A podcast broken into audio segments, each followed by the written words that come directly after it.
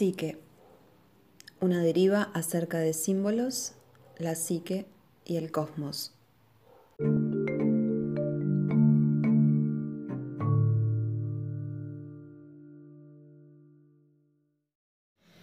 De la semilla crece una raíz, después un brote. Del brote las hojas de la planta, de las hojas el pedúnculo, alrededor de este las ramas, arriba del todo la flor.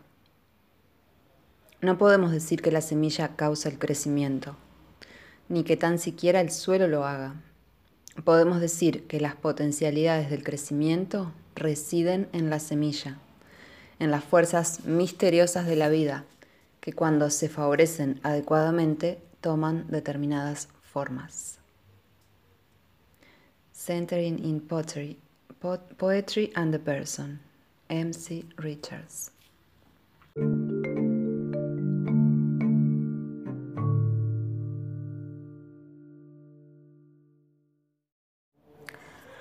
Toda mujer tiene un papel fundamental en el desarrollo de la historia de su propia vida.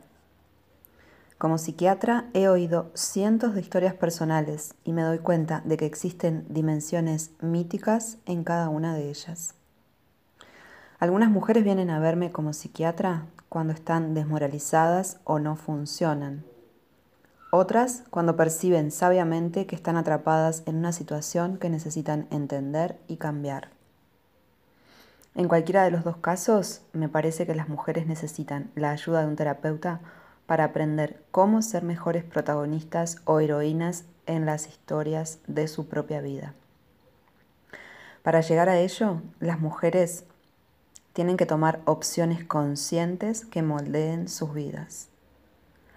Lo mismo que las mujeres solían ser inconscientes de los poderosos efectos que tenían en ellas los estereotipos culturales, pueden ser también inconscientes de las poderosas fuerzas internas que influyen en lo que hacen y cómo se sienten. Estas fuerzas las introduzco en este libro bajo la forma de diosas griegas. Estos poderosos patrones internos o arquetipos son responsables de las principales diferencias entre las mujeres. Por ejemplo, algunas mujeres necesitan la monogamia, el matrimonio o los hijos para sentirse realizadas y sufren y se encolerizan cuando la meta está más allá de su alcance.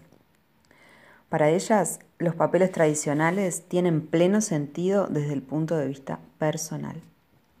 Tales mujeres se diferencian marcadamente de otro tipo de mujer que valora al máximo su independencia cuando se centra en lograr metas que son importantes para ella o también de otro tipo que busca intensidad emocional y nuevas experiencias y que en consecuencia cambia de una relación o esfuerzo creativo a otro. Pero otro tipo de mujer busca la soledad y considera que la espiritualidad es lo que más le importa. Lo que llena a un tipo de mujeres puede no tener sentido para otro, dependiendo de cuál es la diosa que está activa en ella. Es más, Existen muchas diosas en una sola mujer. Cuanto más complicada es esta, más probable es que haya muchas diosas activas en ella. Y lo que es satisfactorio para una parte de sí misma puede ser irrelevante para otra parte. El conocimiento de las diosas proporciona a las mujeres medios de entenderse a sí mismas y de entender sus relaciones con hombres y mujeres, con sus padres, amantes e hijos. Estos patrones de diosas también ofrecen revelaciones de lo que es motivador, incluso irresistible, frustrante o satisfactorio para algunas mujeres y no para otras. El conocimiento de las diosas también aporta información útil a los hombres. Los hombres que quieren entender mejor a las mujeres pueden utilizar los patrones de las diosas para aprender que existen diferentes tipos de mujeres y lo que pueden esperar de los mismos. También ayudan a los hombres a entender a mujeres complejas o que parecen contradictorias.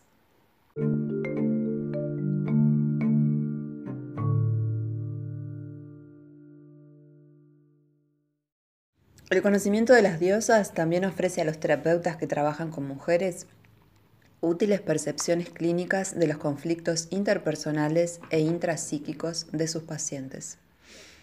Los patrones de las diosas ayudan a explicar las diferencias de personalidad, aportan información sobre el potencial de las dificultades psicológicas y de los síntomas psiquiátricos.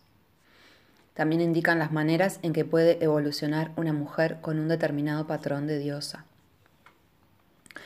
Este libro describe una nueva perspectiva psicológica de las mujeres basado en imágenes de mujeres proporcionadas por las diosas griegas que han permanecido vivas en la imaginación de la humanidad a lo largo de, los, de, a lo largo de 3.000 años. Esta psicología femenina discrepa de todas las teorías que definen como mujer normal a la mujer que se adapta a un modelo, patrón de personalidad o estructura psicológica correctos es una teoría basada en la observación de la diversidad de las variedades normales que existen entre las mujeres. Mucho de lo que he aprendido sobre las mujeres fue dentro de un contexto profesional. En mi consulta de psiquiatra y analista junguiana, supervisando alumnos y enseñando como profesora de psiquiatría clínica en la Universidad de California y como analista supervisora en el Instituto Jung de San Francisco. Pero la psicología femenina que desarrollo en estas páginas procede de algo más que únicamente la experiencia profesional. Gran parte de lo que sé proviene de ser mujer desempeñando papeles de mujer, ser hija, esposa y madre de un hijo y una hija. Mi conocimiento aumentó también a través de conversaciones con mujeres amigas y en grupos de mujeres. En ambas situaciones se reflejan entre sí aspectos de ellas mismas. Nos vemos reflejadas en las experiencias de otra mujer y nos hacemos conscientes de algún aspecto de nosotras mismas del que no nos dábamos cuenta previamente, así como de los que tenemos en común como mujeres. Mi conocimiento de la psicología femenina también se ha desarrollado a partir de la experiencia de ser mujer en esta época de la historia. En 1963 empecé como médico interno mi periodo de prácticas en psiquiatría.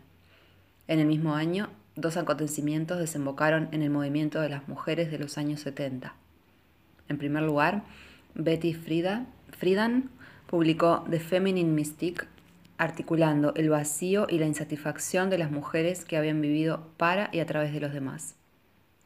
Friedan describió la fuente de su infelicidad como un problema de identidad, cuyo núcleo consistía en una atrofia o en una evasión del desarrollo.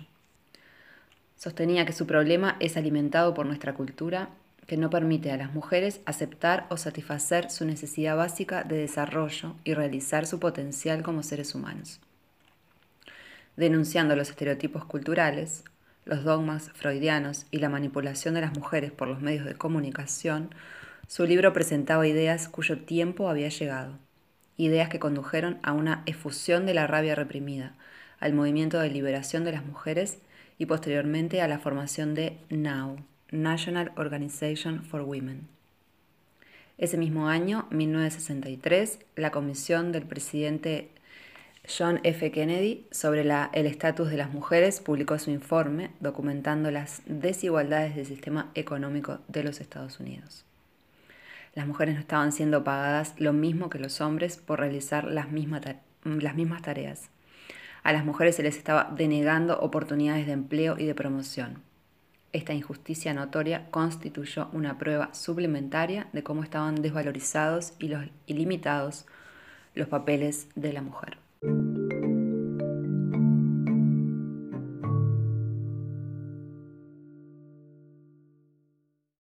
Así pues, empecé psiquiatría en el mismo periodo en el que los Estados Unidos se encontraba en el umbral del movimiento de las mujeres, y mi toma de conciencia fue aumentando a lo largo de los años 70.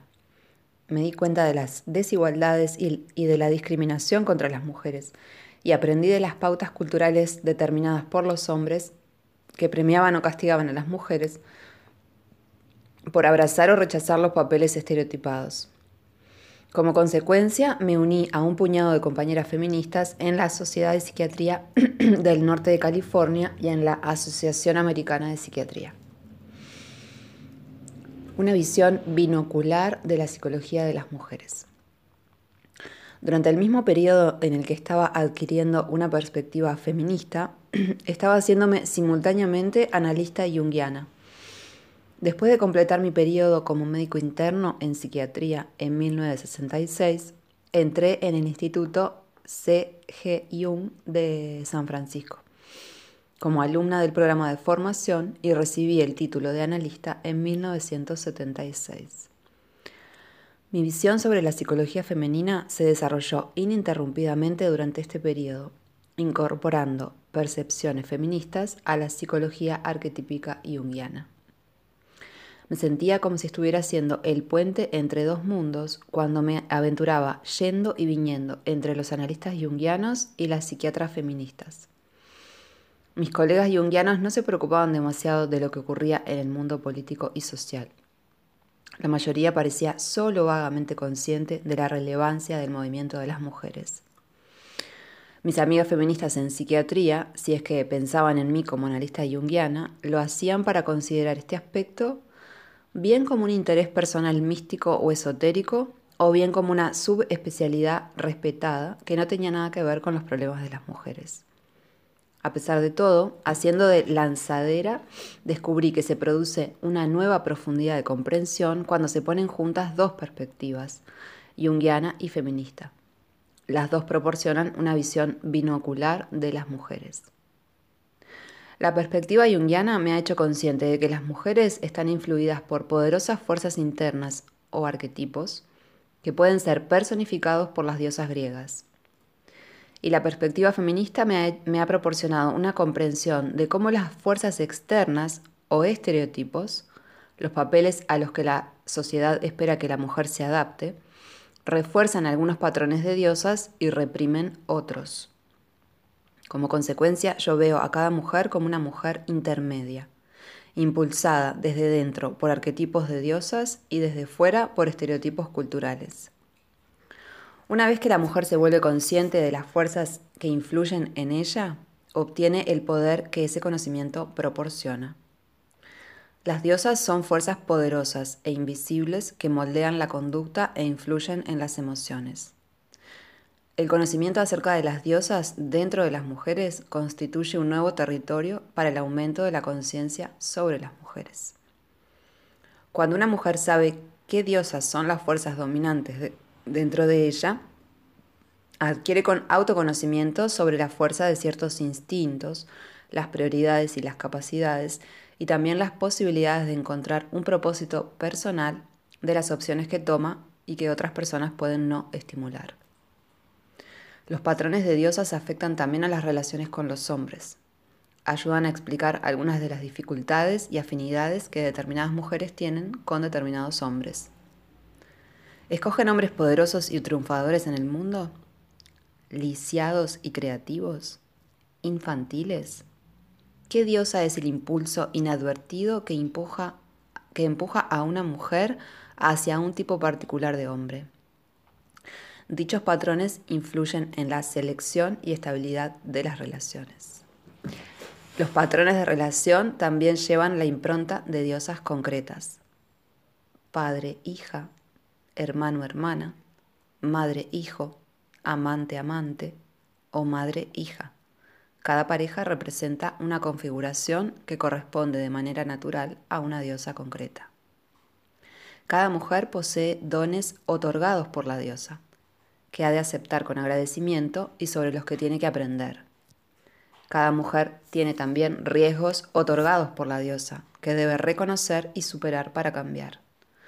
No puede resistirse a vivir un patrón determinado por el arquetipo de una diosa subyacente que es consciente de que dicho patrón existe y de que trata de realizarse a través de ella.